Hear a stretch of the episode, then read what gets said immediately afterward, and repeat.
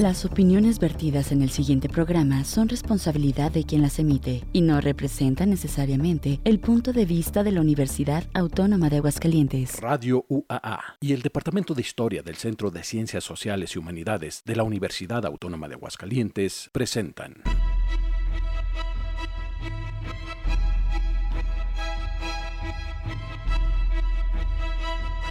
La terca memoria. Historias para contar.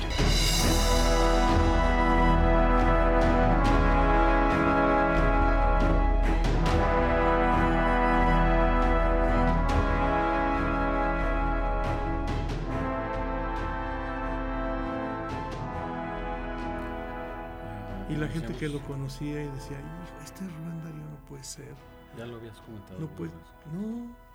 Pero bueno, ya estamos a- Bueno. a- al aire, Estamos al aire. Estamos al aire, estamos ubicados en el edificio 14 de Ciudad Universitaria, unidad de Radio José Dávila Rodríguez, eh, donde se transmite este programa, desde donde se transmite este programa, La Terca Memoria, Historias para Contar, una producción que se realiza con entre el Departamento de Radio y Televisión, el área de radio, de la Dirección General de Difusión y Vinculación de esta universidad, y el Departamento de Historia del Centro de Ciencias Sociales y Humanidades de la misma. Oye, si me permites recordarte, Sí.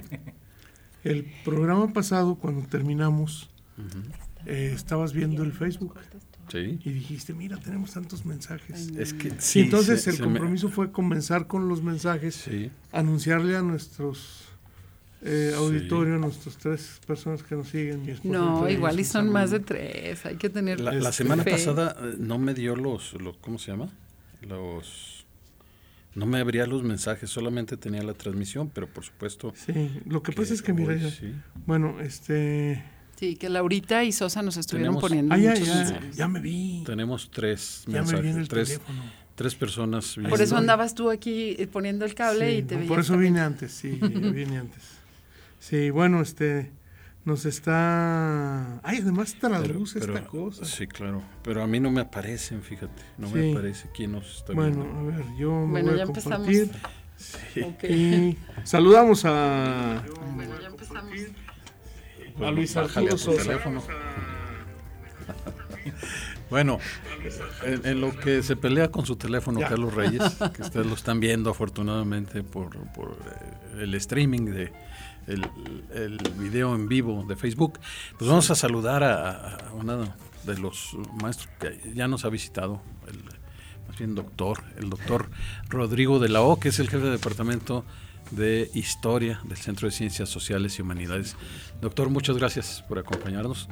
Están con nosotros ya también la doctora Marcela López Arellano. Hola, gracias. buenas tardes. Y el maestro Carlos Reyes Sagún. Hola, ¿qué tal? Buenas Y tardes. bueno, estamos esperando a los restantes, Andrés Reyes, Enrique Rodríguez y el doctor Ismael Andí. Y fíjate, es importante que lleguen Andrés y Enrique porque ellos son fundadores de la carrera. ¿Y yo qué? Tú también. Claro, Fíjate, ah, bueno, pues ya contigo. Va, tú cuéntanos. claro, claro. sí. Bueno, tú te diste cuenta, pero tú estabas en otro... No, no, no, yo estaba aquí. Si De estabas hecho, yo aquí, no estabas estudiando en, Yo fui, no, no, no. en Eh, México. bueno, les recuerdo, porque ya lo he mencionado aquí, que Enrique y yo entramos a trabajar el mismo día, ah, ya a la sí, misma cierto, hora. Lo dijiste. 17 de julio. ¿A la misma hora? 8 Sí, de la mañana. ok. 17 de julio de 1987. Madre mía, wow. ¿sí?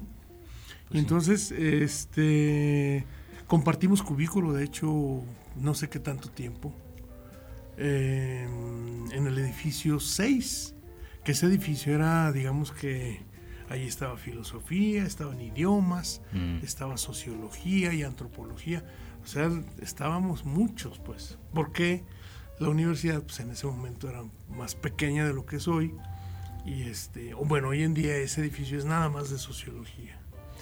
Y entonces empezó la formación de la, de la carrera de historia.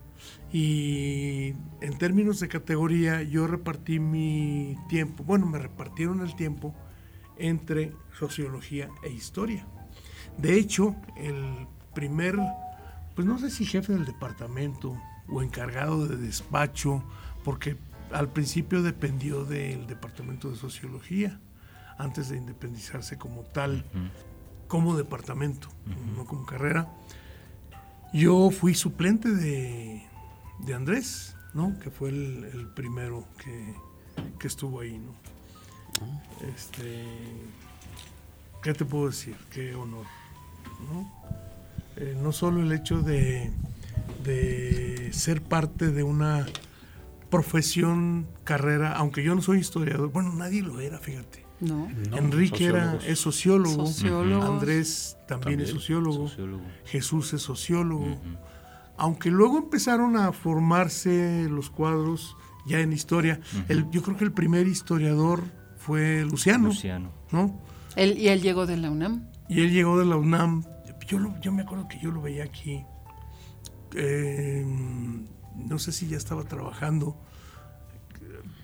trabajando el tema de David Berlanga, que durante buen tiempo fue obsesión Su para tema. él, obsesivo.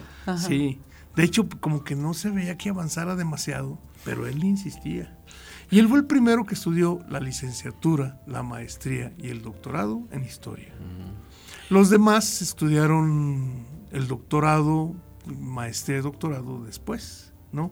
También Salvador Camacho es doctor en historia, aunque él no, no participó nunca. Yolanda Padilla también es. Yolanda Badella también es doctora en Sí. historia, ¿verdad? Y entonces, bueno, empezó Víctor a crecer. González. Víctor González, sí. Alfredo López. Alfredo López. López. Ferreira, desde luego José Antonio Gutiérrez Gutiérrez, que también, también él comenzó en sociología y estudió el doctorado en la UNAM, eh, de una manera que pues no deja de ser ejemplar, porque ya era un hombre mayor en ese tiempo. Entonces, este, fue así como se empezó a, a formar la, la plantilla de, de profesores. De, Benjamín Flores también. él llegó mucho después. Sí. Oye, hay una foto en fototeca de la universidad en donde está Andrés con el doctor Moisés González Navarro. Sí. Y le pedí a Andrés que nos contara esa foto y me contó que era justo de la mm, de la fundación de la carrera, cuando se fundó la carrera, y él como jefe de departamento o encargado de despacho, que dice, aquí está Andrés para que nos cuente, eh, él dice que invitaron precisamente al doctor eh, Moisés González Navarro a, a dar una conferencia, ¿verdad? A, a- a la- a los nuevos integrantes de la carrera de, de historia. Bueno, pues ya se integraron. Ya- ya lo volvieron anuncié. El Aquí doctor está, Andrés Reyes aquí está Rodríguez y el doctor Ismael Andín, que lo extrañamos la semana pasada, doctor. Sí, señor, me agredieron eh, dentalmente. Algo, algo debía Se le andar ve. haciendo. Sí, estoy ciciando, estoy hablando como anciano. Y tuve un absceso periodontal agresivísimo que pues, estuvo a punto de llevarme al hospital. Pero como les digo siempre, resisto, luego existo. Ya ve, por andar comiendo o diciendo algo que no debía. Alguna barbaridad. Bueno, Mejor eh, no hablo, aprovechamos para, para saludar. Ahora sí ya tengo aquí a Luis Ar- Arturo Sosa, Armida Alonso, no sé si Carlos sepa quién es. sí, por supuesto. A Miguel Torres, un saludo. Laura Olvera, Salvador Camacho Sandoval, doctor, ¿qué es? ¿Qué es? ¿Qué? El doctor Salvador. Camacho. Sí, doctor. Y bueno, Luis Arturo habla del doctor López Ferreira, que fue llegó por invitación de Luciano, De Luciano. Ramírez. Hicieron juntos la maestría en el Colegio de Michoacán, Sí. Luciano y Alfredo. Mike. Saludos, Mike eh, Torres, eh, que fue operador de Radio Universidad de la primera generación, creo yo. Saludos al maestro Carlos Reyes y al querido Mario de... ah, ma- a un servidor. Saludos a los maestros del Ex Centro de Artes y Humanidades y sus fundadores. Luciano Tlachi, el maestro Barba, el maestro Martínez Rizo. Bueno, saludos. Pues muchas gracias a quienes nos siguen, ya son 11 personas a través de Facebook. Pues bueno, eh, la doctora Marcela decía que tú eres, Andrés, alguien que tiene mucho que decir de la historia de la carrera, pero también tenemos que dejar hablar al doctor Rodrigo, pero adelante. Sí, para- para Pues no, no, no digo mucho, simplemente por cuestiones más bien de azar que por, que por habilidades. Me pasó como a los soldados cuando les piden un, eh, cuando piden un voluntario y está la fila de todos los soldados y entonces en lugar de dar un paso adelante, todos los que estaban a mi lado dieron un paso hacia atrás. Y entonces fue, fue por azar, porque el único que tenía facultades laborales, no facultades de habilidades, sino que llenaba el perfil para ser jefe de, de historia era yo, entonces pues no había otro, a eso me refiero. Pero bueno, eh, también es cierto que cuando se hacen teorías sobre el azar es que el azar no funciona solo, ¿no? También hay cosas que, que se incorporan. Lo que puedo decir es que... Perdón, eh, sí. perdón, este, eh, nada más para ubicar, eh, comentaba yo que Enrique y yo llegamos juntos a la universidad en julio del 87. ¿Cuándo llegaste? Tú llegaste después, ¿no? No me acuerdo. Lo que recuerdo es que Enrique iba a ser el, era el encargado de despacho y, el primer jefe formal fui yo. Y yo fui tu suplente. Sí, pero luego se fueron a trabajar al gobierno. Primero en el 90 se fueron a trabajar y entonces, eh, pues por eso digo que quedé por, por eliminación. Pero la verdad hay que decirlo para que dejemos hablar a, Rodrigo de la O, que es nuestro invitado principal, es que eh, no teníamos mucha claridad de la importancia eh, del perfil de, lo que sería, de, lo que sería la, la, la carrera de historia. Si teníamos dudas sobre sociología, que era de lo que acabamos de salir, en historia no teníamos ningún historiador para empezar. O sea, éramos Enrique, Carlos Reyes y yo, y, los tres éramos sociólogos. Eh, normalmente las carreras de historia del país se formaban con los abogados, eh, sin estudiar historia. Era porque eran, eh, eran este, personas que tenían muchos conocimientos de una cultura general amplia, los abogados y los médicos. Uno que otro. Uno que otro doctor. Entonces, se funda así y la verdad se fue construyendo poco a poco yo creo por la influencia con la Universidad Autónoma Metropolitana, donde los estudiadores que estaban allá estaban en el ambiente que se estaba cocinando en México de lo que se conoce la historia desde la perspectiva de, la, de los anales. Es decir, una historia ya no cronológica, ya no eh, ortodoxa como se hacía tiempo atrás, sino que con la perspectiva de los anales se abría la posibilidad de la historia social, se abría la posibilidad de una perspectiva totalmente diferente. Y yo me atrevería a decir que todavía hoy, Rodrigo lo dirá, creo que la mayoría tenemos todavía algo de esa influencia. No es que seamos acólitos de la escuela de los anales, pero no, no conozco de pronto otra corriente. Sí conozco otras corrientes, pero no otra que domine tanto en la formación básica de los historiadores que hemos estado como profesores y de los egresados también. Sí, sí. Pues bien, doctor. Eh, bueno, me acordé de lo que dijo Andrés de, mi maestro Vargas de soldadura en el Tecnológico de Aguascalientes, que decía, no soy el mejor, pero soy el único, así que se fregan. Entonces, este, sí, ¿verdad? Pues doctor. No, pues muchísimas gracias por la invitación, es un gusto estar entre colegas y amigos también. Eh, me parece este espacio siempre bastante, no solamente divertido, sino creo que uno aprende aquí mucho de, sus experiencias y de otras temáticas, así que muchísimas gracias por la invitación y si en efecto el motivo es precisamente hablar un poco de los del, aniversario de la licenciatura en historia y particularmente de algunas este, actividades que estamos planeando para lo que queda de este año, el siguiente y quizás otros más. Nos vamos a extender, no vamos a tener límites. Este, hasta la hasta que acabe lo que me toca de esta administración, ¿no? Entonces, muy bien. De tu reinado. Pues no sé si en, en año y medio sí estaré diciendo eso. Es, es, es, es, como un desquite de Carlos Reyes. Como, como aquí le decían el zar de la cultura. Ah, que la, ya ibas otra vez. Bueno. tenía que agarrar a alguien para desquitarse. y, bueno, que, primero, ¿hay una fecha, eh, un día específico para, para la celebración? Tenemos, si tenemos una, una digamos... Una semana. Pues eh, una ubicación temporal y se tiene que dividir como en dos partes, ¿no? Una es la que tiene que ver con la creación jurídica de la, digamos así, su, validez jurídica como entidad eh, de la licenciatura en historia y ah, fue hasta el año siguiente cuando finalmente logra empezar, digamos, se inaugura con las clases formales, ¿no? Este, esto no sucede, sucedió, si no me equivoco, en, la primera quincena de agosto, si no me equivoco creo fue el 8 de agosto más o menos, la creación legal, tendría que revisar el dato, pero eh, y justamente un año después se cumple ya el ejercicio formal en clases y el inicio literalmente de la primera generación de estudiantes de historia, que si no mal recuerdo tampoco fue, era primero bianual y ya después fue, eh, se abrió anualmente.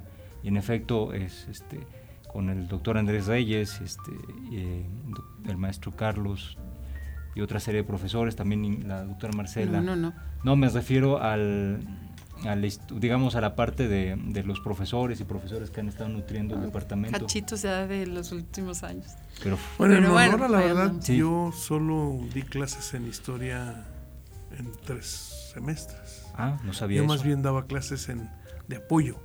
Sí, Desde historia, pero en arte, y en música y teatro, que también es importantísimo. Música, teatro, ciencias políticas, historia de México, maravilloso. Mm. En fin. Bueno, tenemos que hacer nuestra primera pausa musical y hoy este, vamos a, a ver si una de dos, o se enoja alguien o se ponen a bailar aquí, porque el 16 de agosto de 1977 murió Janis Joplin, no. No, el rey del rock. Ah, Elvis Presley. Elvis Presley. Elvis Presley es el rey del rock. Ahí pensé que ibas a decir Enrique Guzmán. Necesitas oír mucha música todavía.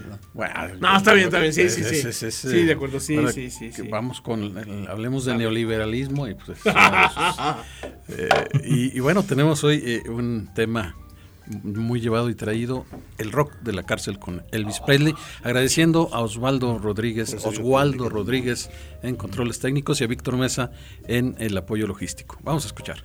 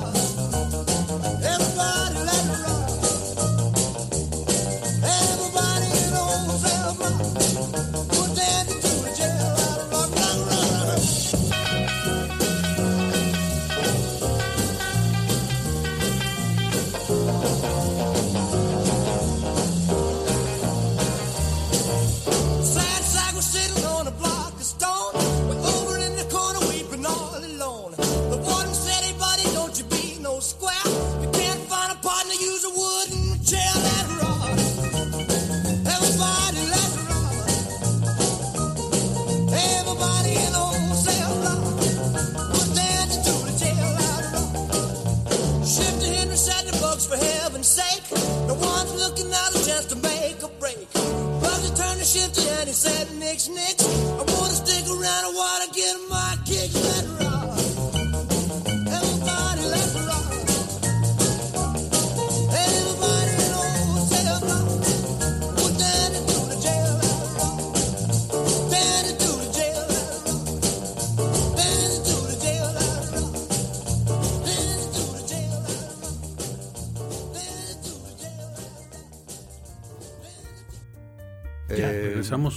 Hizo la parte de, la economía de México.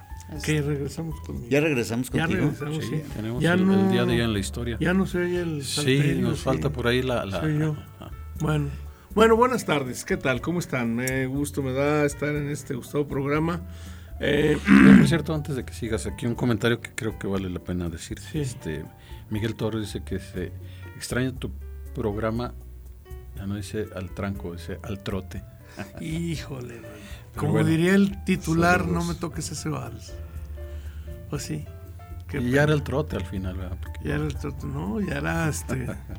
a los huesos, bueno. Bueno, gracias, gracias por ese comentario. Hace 59 años, el 18 de agosto de 1964, fíjate qué interesante. Accionistas de la pausterizadora Aguascalientes reunidos en asamblea, deciden adquirir un terreno en el norte de la ciudad para construir sus instalaciones. Entre las opciones que les fueron presentadas, eligieron el proyecto presentado por el señor Gustavo Valdés, representante de la firma Teisa Cherry Burrell S.A., por las ventajas técnicas del equipo, así como por el financiamiento. El Banco de México otorgará créditos personales a los socios, esto es textual, para hacer la primera aportación correspondiente al 30% del valor de las acciones. La nota procede del Sol del Centro del 19 de agosto de 1964 y está hablando evidentemente de la posterizadora que estuvo muchos años en la esquina de Avenida de la Convención y Prolongación Zaragoza. Que ahí sigue, ¿no? Ahí sigue un negocio de ellos. Sí, ¿no? sí, sí, sí. Como venta este, de de hecho, y- creció para los graneros, es bueno, no, almacén de forrajes. Pero eran las orillas de la ciudad. Era ¿no? la, la orilla de la ciudad. Sí, sí, sí. no había Sí, nada, yo llegaban los camiones y eran como, como en desembarque se ponían los, los camionetas de espaldas, ¿no? Y había una, ¿qué sería? Una- Una plataforma. Una plataforma plataforma, donde bajaban todo. sí, Así como si Ajá. conocen la industrial, Sí, el o- comercio o este incluso de en- materiales de construcción. Sí, incluso en el agropecuario hay muchos. Ahí hay una, así funciona. Una plataforma como Una más alta para que alta. descarguen a la altura Sí, de la, de sí, la- sí. del Y se camión. veía transparente la toda la maquinaria de posterización. Y luego se veían los vidrios este como con vapor, ¿no? Mm. Cuando estaba procesando. Ahumados, sí, sí, sí, por el calorcito. Hace 50 años. Grupo Gilsa, dice eh, Luis Arturo Sosa. El- Envía saludos el doctor Ismael Manuel Rodríguez, director Ah. de... Ah, muchas gracias, Ismael. Sí, ha venido en circunvalación. Oye, una cosa que a mí se me hace interesante preguntarte, Andrés, si estaban apenas fundando la carrera y tú invitas al doctor Moisés González Navarro, que era así como, ¿verdad?, de los non pelustra, eh, ¿fue fácil que él aceptara venir y que quisiera dar una conferencia cuando realmente la carrera iba empezando? ¿O no te acuerdas? Sí fue fácil, pero fácil en el sentido de que no había eh, carreras universitarias, muchas carreras universitarias fuera de la Ciudad de México. claro. Entonces, como empezaron a fundarse universidades, eh, me imagino que a los intelectuales de primer nivel que había en la Ciudad de México, casi todos, para ellos era una novedad muy atractiva viajar a las, al interior, porque además no tenían muchas solicitudes. Por ejemplo, eh, eh, la carrera de historia de Aguascalientes ha de haber estado entre las primeras del país también. ¿no? Ah. Entonces vino Moisés González Navarro y me acuerdo que invité también a, a este a, mm, don Luis González y González, vino varias veces con nosotros.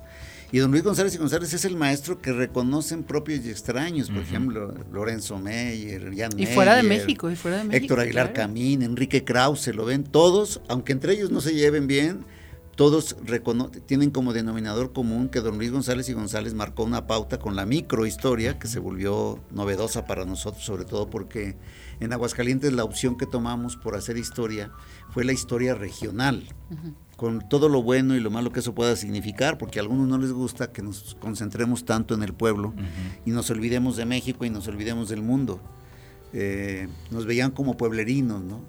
Y don Luis González y González viene y reivindica los estudios eh, Locales, y locales, regionales. como diciendo, eh, yo le puse a, a la historia de mi pueblo, San José de Gracia, la historia universal de San José de Gracia, lo cual significa que no, nada se pierde si tú te concentras en algo local, porque a final de cuentas lo que él demostró para la ciencia de la historia es que aunque estés en el pueblo más recóndito y más aislado del planeta, llegan las noticias, llegan las influencias arquitectónicas de las ideas, de nuevas religiones, llega todo, llega todo, así estés muy oculto. Sí, Carlitos. Si me permites, este, ¿cuán- ¿cuándo, es el primer año de la carrera? Ah, sí. 90, ¿no? Dijiste. 90. 90, sí. Bueno, se- primer generación. Legislativamente se creó, bueno, el 13 de octubre del 89. Rectifico el dato que dije anteriormente, ¿no?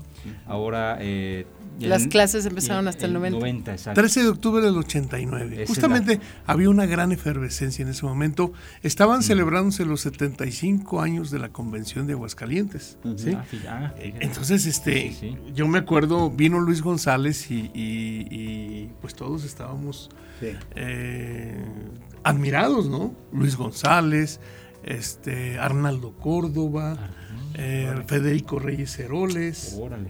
un montón de gente que eran, eran los, las estrellas del momento de la historia. Y efectivamente había en relación a, a- a Luis González una actitud reverencial. ¿no? Sí. Uno lo reverenciaba así. Y además era un poco también en seguimiento de lo que comenta Andrés a propósito de si México sí o, o la región.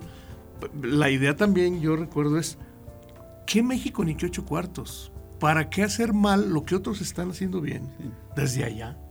Porque Luis González decía que al parecer la historia de México era la microhistoria de la Ciudad de México. y ahí están los archivos y está una serie de cosas.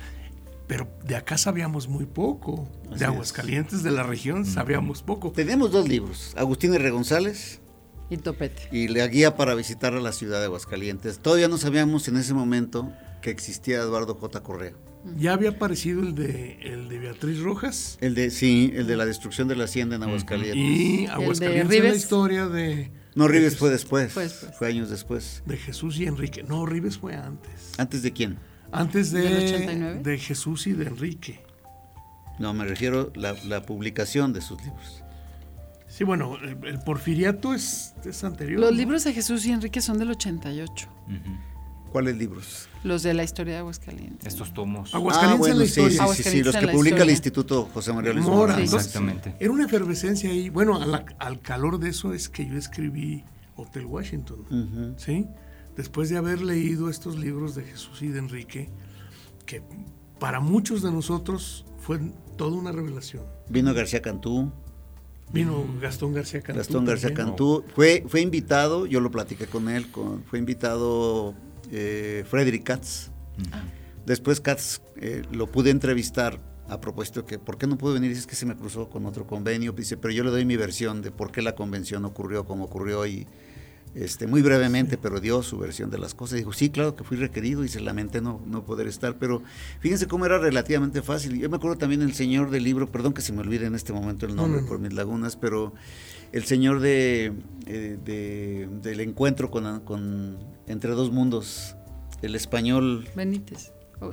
no, el señor que escribe... eh, que no es O'Gorman, O'Gorman. señor ya grande, ¿verdad? Que yo lo invité como jefe de departamento a que viniera, me dijo, sí voy, pero el señor tenía como 86 años, 87, entonces le dio una gripa, ya no pudo venir, pero bueno, era ese tipo de diálogos se daban y estábamos prácticamente platicando con la bibliografía, ¿no? Exacto. Este, y, y van cambiando las cosas.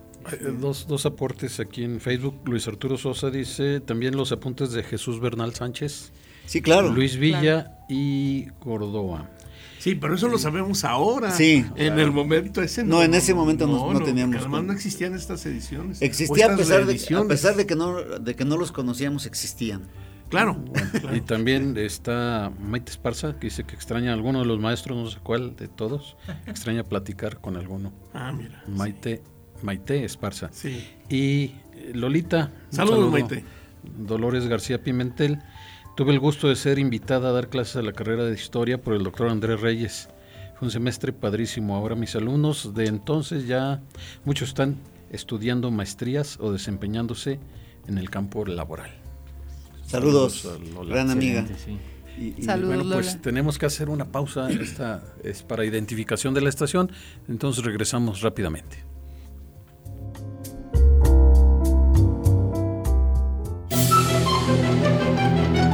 La terca memoria. En un momento regresamos con más historias para contar.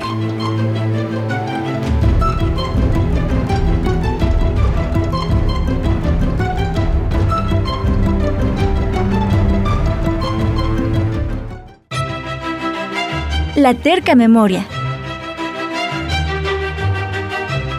Regresamos. Tenemos más historias para contar.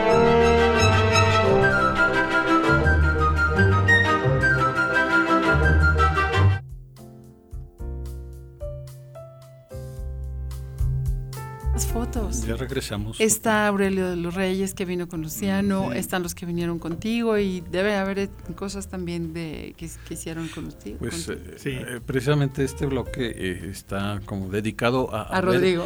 No, sí, bueno, aparte que no lo han dejado hablar. a, ver, Yo estoy escuchando muy plácidamente, de verdad. a ver de cómo, qué, qué va a ser, qué se va a hacer todo este tiempo. Por lo pronto, Sí. ¿qué es lo que se está preparando Bueno, ya? eh, la propuesta, eh, de hecho es en plural porque son varias propuestas. Eh, digamos que estamos eh, tratando de aprovechar ciertas coyunturas para traer eh, que sea sede de la universidad de varios eventos académicos como ya va a suceder el próximo 24 de agosto con el encuentro de coloquios regionales sobre la historia y los estudios del libro en México, eh, la cátedra de historia de la masonería latinoamericana y del Caribe, que va a suceder el 11 y 12 de septiembre también, y el quinceavo seminario de historia regional y luego el octavo coloquio de historia social y de las familias, que antes era el de genealogía, pero ahora ha variado un poco el nombre en atención a ciertas eh, líneas o actualizaciones historiográficas, digámoslo así. La primera en septiembre, finales 28 y 29, y la siguiente 25 y 27 de octubre. Eso es por un lado, es como a esta primera apertura eh, y la idea de, eh, que parte de que la universidad es un espacio abierto y también el, Departamento de Historia como parte de las ciencias sociales y humanidades que dan sentido a que efectivamente esta universidad sea una universidad. ¿okay? Entonces, eh, también estamos planeando varias conferencias y charlas. Ya sucedió una el 10 de agosto con el doctor Jesús Gómez y la licenciada Lucero Esparza, egresada de, la licenciatura. Estamos esperando mm, eh, la confirmación, una que pueda ser a finales de agosto, igual. El doctor Aurelio de los Reyes este, también eh, estamos por confirmar es bastante probable que pueda acompañarnos, no necesariamente para una conferencia, pero sí para una interacción cercana con los estudiantes de historia, ¿no? Y profesores y profesoras estaremos informando. También eh, hay otras actividades que ya están este, planteadas. La autora María Garona, que viene de, la UNAM. Marina, sí, cierto, gracias. Eh, que viene de la UNAM para dar una conferencia y luego una plática, un taller con los estudiantes, por ahí del 8 de septiembre, 9 más o menos. El doctor Luciano Ramírez ingresa a la Academia Mexicana de la Historia y va a leer una, una, conferencia en el marco del Seminario de Historia Regional. La conferencia del, doctor Javier García Diego, que es parte también del, Seminario de Historia Regional y que de hecho va a responder a la, a la conferencia del doctor Luciano Ramírez. ¿no? Este, tenemos varias actividades de divulgación que, bueno, son muchas veces por, por invitaciones específicas a los profesores y profesoras del departamento pero pues pronto viene la feria universitaria, vamos a aprovechar ese espacio para la divulgación y la continua invitación de que quien quiera puede venir a estudiar historia, ¿no? Desde luego también. Oye, yo quisiera hacer un, paréntesis porque este año una de las noticias que a mí me parecen muy importantes para la carrera de historia es que se le va a dar un doctorado honoris causa al doctor Aurelio de los Reyes. Sí. Yo creo que eso a mí me parece importantísimo porque es una forma como la universidad también pues le da valor a la historia. Totalmente. Porque mm, muchas veces ¿verdad? hay instituciones que, la mayor, muchísimas instituciones no tienen la licenciatura en historia. Y aquí, además de que se tiene la licenciatura, ya tiene 35 años, ahora se le va a dar ese doctorado, ese gran honor que da la universidad a un historiador, que no estudió aquí, pero que es oriundo de Aguascalientes. Totalmente. Sí, de hecho, este, esto esperamos que suceda probablemente en septiembre, todavía no tenemos una fecha exacta y precisamente este, parte de esta actividad que estaríamos eh, proponiendo, estaríamos esperando que el doctor Aurelio acepte, yo esperaremos que sí, ya lo estamos comprometiendo en vivo, doctor, este, de participar con nosotros y efectivamente viene en ese marco, está en este marco y de hecho es como la actividad especial de este año, el, doctorado honoris causa, que cabe decir que es, es, es una atribución específica de, de rectoría y de la Comisión Ejecutiva Universitaria a partir de ciertas... Eh, la, apertura no es anual, o sea, tiene, pasan varios años antes de que se vuelva a dar otro doctorado, se dio la coyuntura, hubo, hubo manifestación de propuestas y la decana, la maestra María Zapopan, eh, se puso eh, a trabajar sobre ello y se logró la, se hizo la gestión y se logró la, el doctorado. Eso merecería un programa especial, de hecho, es una, ¿no? este, este, el, aporte de, del doctor Sí, sí, sí, sí, la verdad es que un programa especial de Aurelio y, un programa especial del, aniversario. También. Este podría ser un programa especial del aniversario, pero a lo que me refiero es que uno donde, digamos, vamos a ver, eh, bueno, vamos a tener la oportunidad de, todos estos eventos hacer un programa de cada uno de ellos, ¿no? Sí, sí. Este, pero pues da oportunidad para más cosas. Eh, lo, de Jesús Gómez, eh, fíjense cómo han cambiado las cosas. Yo, yo lo que pienso es que en este momento, después de 35 años, estamos viviendo algunos síntomas de madurez nunca hay una madurez completa, porque siempre hay aprendizajes nuevos, metodologías nuevas. Pero, por ejemplo, eh, fue muy curioso que en, la primer, uno de los primeros eventos, Jesús Gómez no presenta un libro, presenta tres libros. Todos sobre agua. Todos sobre agua. Todos del mismo grosor, que suman como 900 páginas. Más o menos. ¿No? Un solo tema. Con investigación de campo de un solo investigador, claro, con el apoyo de muchos de sus auxiliares, pero presentar tres libros de un solo tema, libros monográficos, este, es, algo así como que, que yo hablo de que está, se incorpora a las líneas de investigación que ha dominado más en, Aguascalientes, que han sido vinculadas en el caso de Yolanda, estudios sobre la religión, Yolanda y el, y el doctor José Antonio Gutiérrez, otra, otras líneas de investigación que, que, tienen que ver con otros temas, el de la Revolución Mexicana, que Enrique y Jesús la trabajaron, Luciano Ramírez, que se ha dedicado a de la prensa, luego viene la maestra Marcela junto con Yolanda y otras investigadoras que han empezado a trabajar la, la, perspectiva de la mujer, de la historia que, que, que ha, revolucionado, y yo digo que eso es un síntoma de madurez de, nuestra carrera.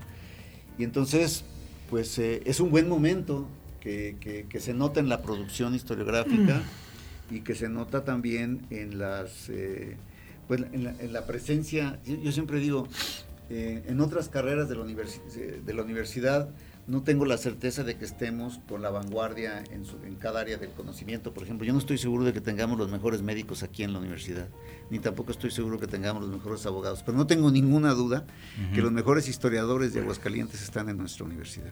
Sin duda. Y eso es importante, como debe ser en las universidades, ¿no? Estar en el top, en la vanguardia, a lo mejor no los únicos, pero sí estar entre los mejores. Sí, de acuerdo. Bueno, eh, comentarios, perdón, saludos de Consuelo Araceli Velázquez Amarripa, saludos a todos. Gracias. Y pregunta Miguel Torres, creo que para Andrés, si te acuerdas que aquí dio su servicio social este Vicente Rives Borra. Pues no su servicio social, fue un convenio, ah. fue un convenio maravilloso que hizo el doctor Alfonso Pérez Romo con 10 universidades ah. españolas, o 12, no me acuerdo. Y producto de esos convenios eh, hubo intercambio de profesores y de alumnos.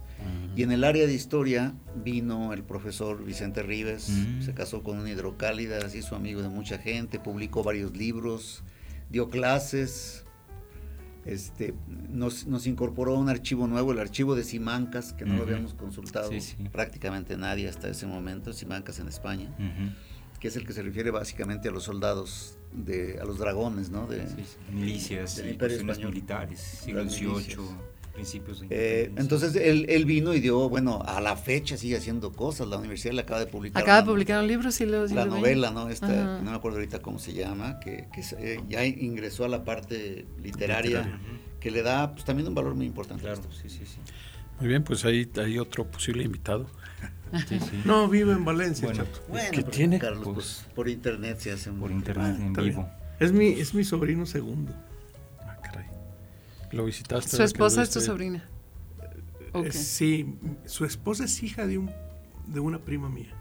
Mm. Lucía Reyes, eh, Villalobos Reyes. Ah, pues bueno, eh, después vendrán saliendo más cosas. Sí, de hecho, este, estamos con algunos proyectos editoriales. Estamos empezando a, a planearlos apenas, pero esperamos que a lo largo de este año y del siguiente eh, pueden estar viendo la luz alguno de ellos. Eh, y también estamos preparando, por lo menos ya avanzamos un poco más en un diplomado.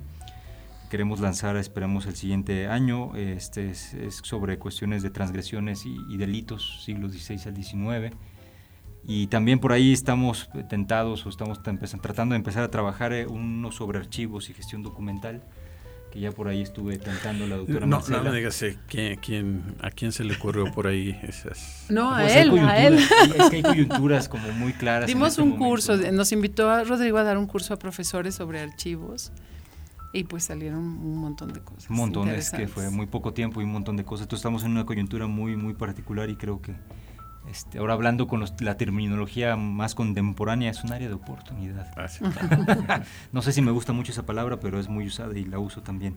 Y sí, estamos, este, estas son actividades, es un zapazo muy general, no, no, pueden variar algunas, este, pueden aumentar y son propuestas, pero finalmente estamos procurando cubrir el ámbito académico, el divulgación eh, para estudiantes, público en general y también para este, los especialistas y demás. No veo nada social. Social de, un bailón. Ah, bueno, es verdad. un baile histórico. Estamos tratando, estamos, estamos este, esperamos poder organizar un reencuentro. No sabemos de las dimensiones, no sabemos qué tan grande vaya a ser, no sabemos cómo va a estar la respuesta, pero sí, de hecho, la propuesta también fue del doctor Andrés, de reunir a, egresados, egresadas y antiguos y vigentes profesores y profesores que puedan estar acompañándonos para platicar, dialogar y, si se organiza algo más, pues que se organice. No estamos abiertos a cualquier tipo de fiesta o pachanga de 3, 4, 5 días. 35 días podría ser interesante. Muy bien. Pues bueno, eh, Carlos, ibas a decir sí, No, yo creo que también es importante referirse a la trascendencia de la historia, de la carrera de historia. Más allá de los vamos a cerrar. Eventos. qué bueno que lo dices. Sí, que van 35 años que viene más adelante, pero eso ya es en el último bloque. Pero bueno, continúa. Mira, me recuerdas aquella, aquella columna de, de Manolito de Mafalda, ¿no? Donde dice este, que le preguntan que quién asesinó a Pizarro y que contesta, yo soy un desgraciado, pero no un delator. Entonces, ¿tú quieres ver la historia para adelante? No, no, yo lo que me refiero es a, la trascendencia de la historia, cómo, cómo ha sido una trascendencia, yo diría, me atrevería a decir, etérea, ¿no?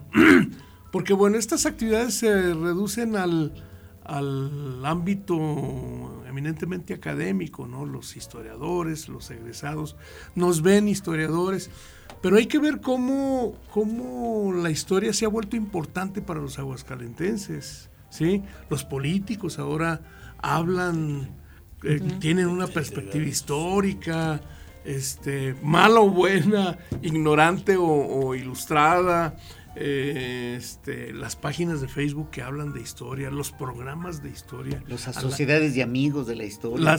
todo ese tipo de cosas. la gente que se interesa en la historia local y que quiere saber de su, de su pueblo.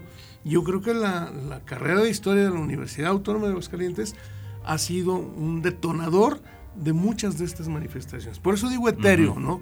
No, si tú vas y le preguntas, este, a los amigos de la historia dicen, no, no, pues a mí me interesa porque me interesa, pues. Pero habría que ver si antes de los 80 te interesaba como te interesa ahora. Claro. Yo lo dudo, ¿no? Por, lo que quieras, ¿no? O sea, no, no tampoco voy a decir que, que, mal que no les interesa. No, sí les interesaba.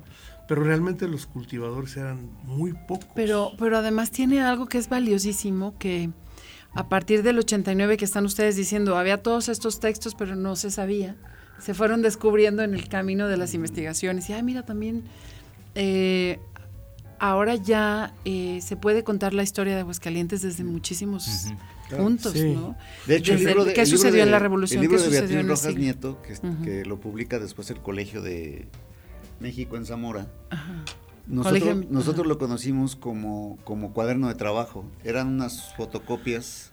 El libro se hizo en fotocopias que estaban engrapadas y luego en la, había una, pasta con de un papel un poquito más grueso con una ventanita en donde venía la destrucción de la hacienda en Aguascalientes, que era la tesis. Ah, mm. Pero en, ese, en esa época, no sé si todavía, en esa época en, el, en, la Escuela Nacional de Antropología, los trabajos de los estudiantes y de los profesores se publicaban en ese formato, ¿no, Carlos? Sí, sí, sí, sí, sí, sí, el mimeógrafo, mano. este, era el mimeógrafo. Eh, las máquinas estas que ponías un, primero había que perforarlo, ¿no? Este, perforarlo sin cinta. Y luego lo metías a la tinta y, a dar vueltas. Ahora, este, y, yo mencionaría así como un preludio de, esta explosión, el unicornio. Ah, también. Sí. Del 83 al 90. Gracias. Tenemos que hacer eh, nuestra segunda pausa musical, tercera en el programa, y volvemos con bueno, saludos a Vicente Esparza, que también está, se unió al Facebook, y a Alex Caldera. Alex Caldera también. Maestro. Vamos con Elvis Presley. Ah. Y con este tema que a mí me parece me pareció extraño encontrarlo por ahí, que es Elvis Presley con A mi manera.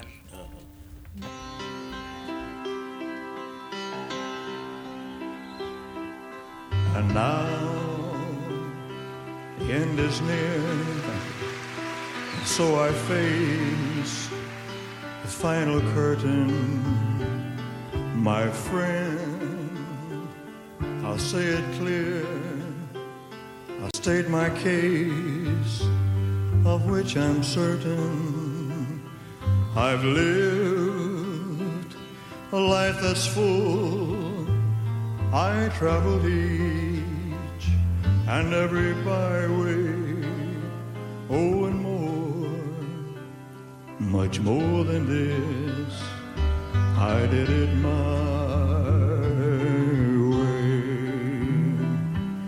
Regrets, I've had a few, but then again, too few to mention. I did what I had to do and saw it through without exemption. I planned each charted course, each careful step along the byway. Oh, and more, much more than this, I did it my way. Yes, there were times I'm sure you knew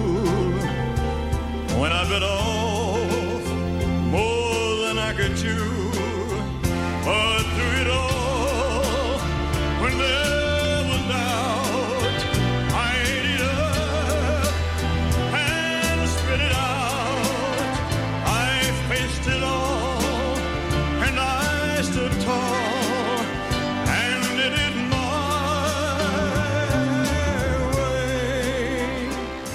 I've loved,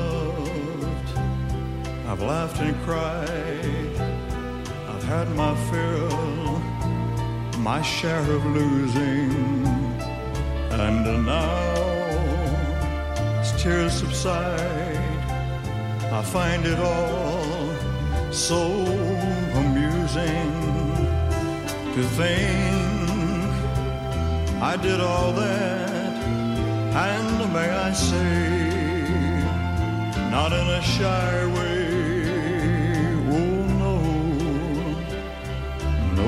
Me. I did it my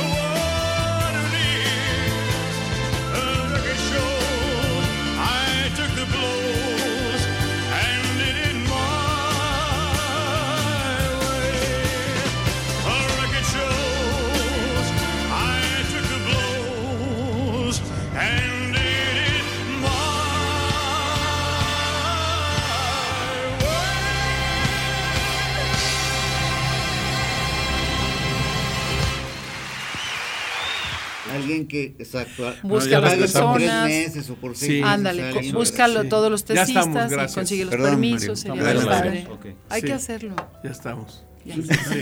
ya sé, ya sé. Sí. Pero- Bueno, es que, tenemos ahora- que acostumbrarnos. Sí, es que no, y, pero ahora como ya estamos, eh, el sigue la transmisión en internet, este, pues Todo- ya- todo nos y- escuchamos. Y, ya ni me hacen caso. Yo sí, sí. Si alguien me hacía caso era la doctora, ella es la que más me manda el churro siempre. Es la emoción, es la emoción. Interrumpo, bueno. interrumpo, pero. No puede No, para bueno. esta riqueza, Mario, no puede No, esta riqueza. Fíjate, perdón, por no, para no pecar de omiso, este, rapidísimamente, también hay que considerar para este auge de la historia la fundación del Archivo Histórico de Aguascalientes del Estado, Sí, que ocurre en 81, 82, 83 con Alejandro tardar, Topete. con el profesor Alejandro Topete.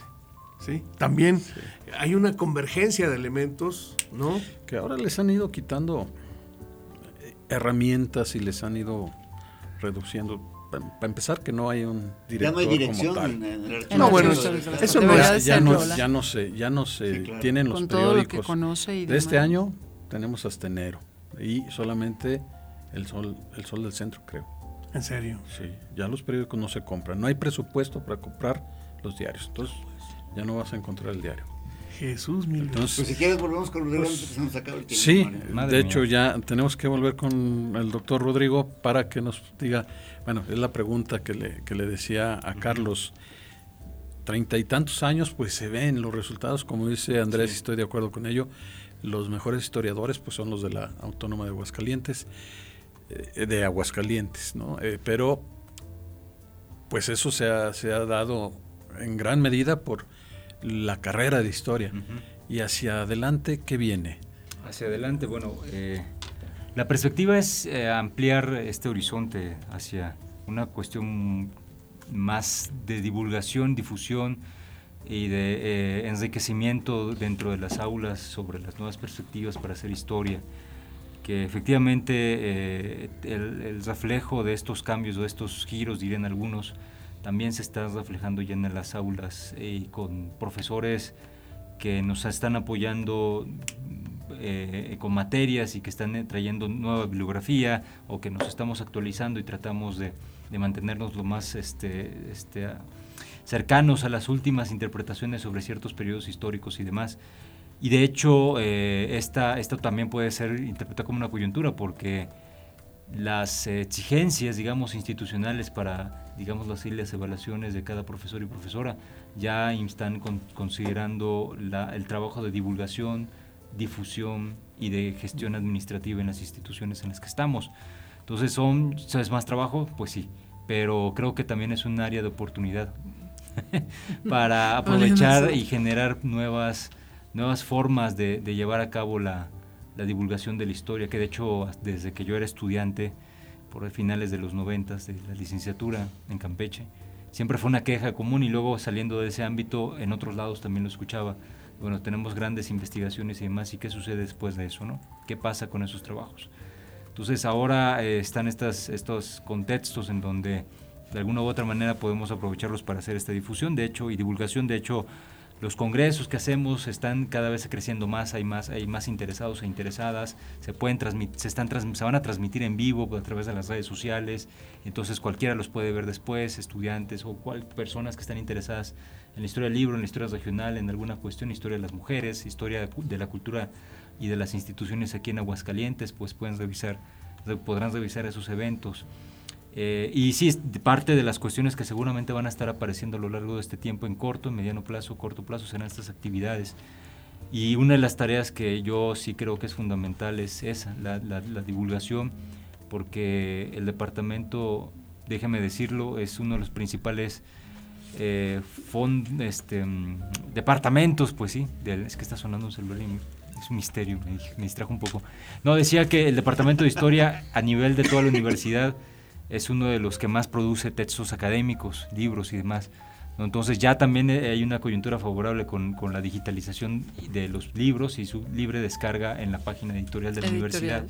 Eso también es un gran trabajo, hay todo un esfuerzo detrás y yo creo que este es parte de las cosas que nos están permitiendo eh, o que me permiten sustentar que estamos encaminándonos hacia una mayor divulgación de la historia para atraer a más público o el público que esté interesado se dé cuenta que puede leernos, comentarnos, buscarnos, no solamente a nosotros como parte del departamento, sino también a los egresados y al resto de profesores y de profesoras que nos apoyan en la licenciatura y demás. Entonces, yo creo que soy muy optimista pensando que todo esto podría estar siendo un conjunto de prácticas y de situaciones que nos están acercando de manera más concreta y directa y cara a cara con las personas que les interesa la historia. Eso así lo, lo, quiero estar viendo. Eh, a ver qué pasa. Muchas gracias, doctor. Pues Andrés.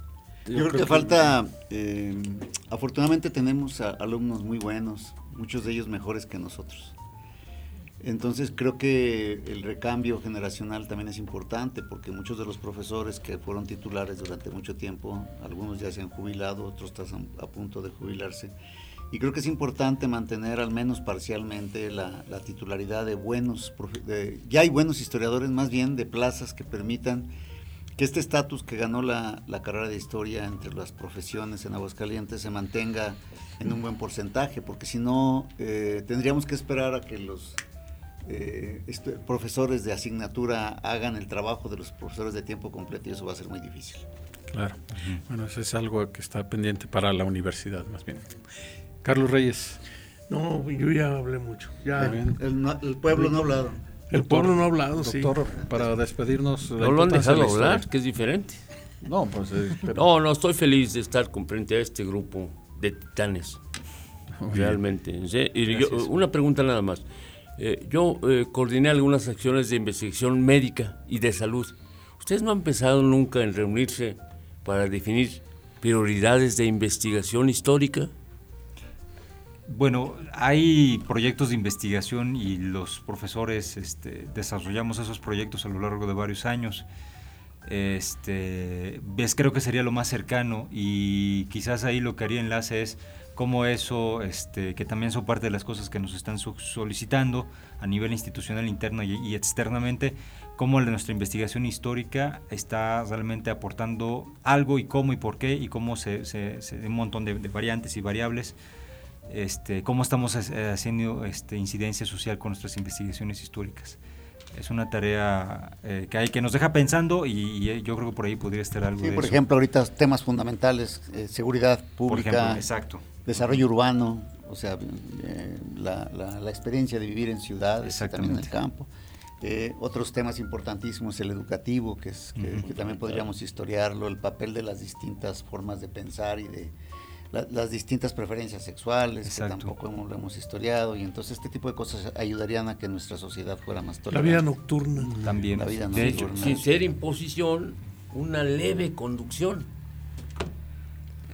Es posible, no sé, es que ahí está la libertad de... Ahí, están los políticos que adoctrinan, inducen. Fíjate que el otro día, el otro día este, asistí, tuve el privilegio de asistir a la inauguración. Nos quedan 30 segundos. Y una exposición fotográfica en, en la clínica ambulatoria del IMSS, en Avenida de la Convención, frente a la prepa, sobre los 80 años del Seguro Social. Y ahí hablábamos un poco de, de hacer la historia, escribir la historia de la medicina en Aguascalientes. Por ejemplo. De la seguridad social. Sería maravilloso. Doctora, pues ya 10 segundos. Muchas gracias a todos. Nos tenemos que ir. Todo es historia, entonces los problemas que tenemos al presente tienen un origen histórico, entonces partimos de ahí, ¿no? Y, no hay que repetirla muchas veces, otras sí debemos tomar ejemplo. Y bueno, pues muchísimas gracias, gracias a Andrés Reyes, al doctor Ismael Gracias, gracias, gracias. Carlos Reyes, a la doctora Marcela, ingeniero, ya ando siendo ingeniero, doctor. Por lo de las oportunidades. Doctor Rodrigo de la O. Gracias, gracias, gracias. Gracias a Osvaldo Rodríguez, gracias a Víctor Mesa en el apoyo logístico, pero gracias sobre todo a usted que nos permitió llegar a sus oídos a través de cualquiera de los medios que hoy existen para el efecto. Y de sus ojos también. Nos escuchamos ahora ya de sus ojos, nos escuchamos y nos vemos la próxima semana. Gracias.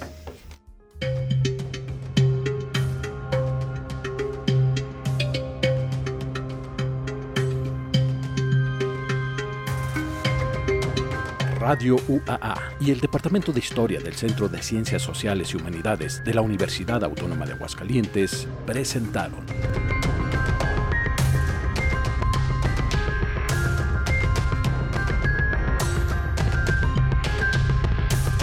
La terca memoria. Historias para contar.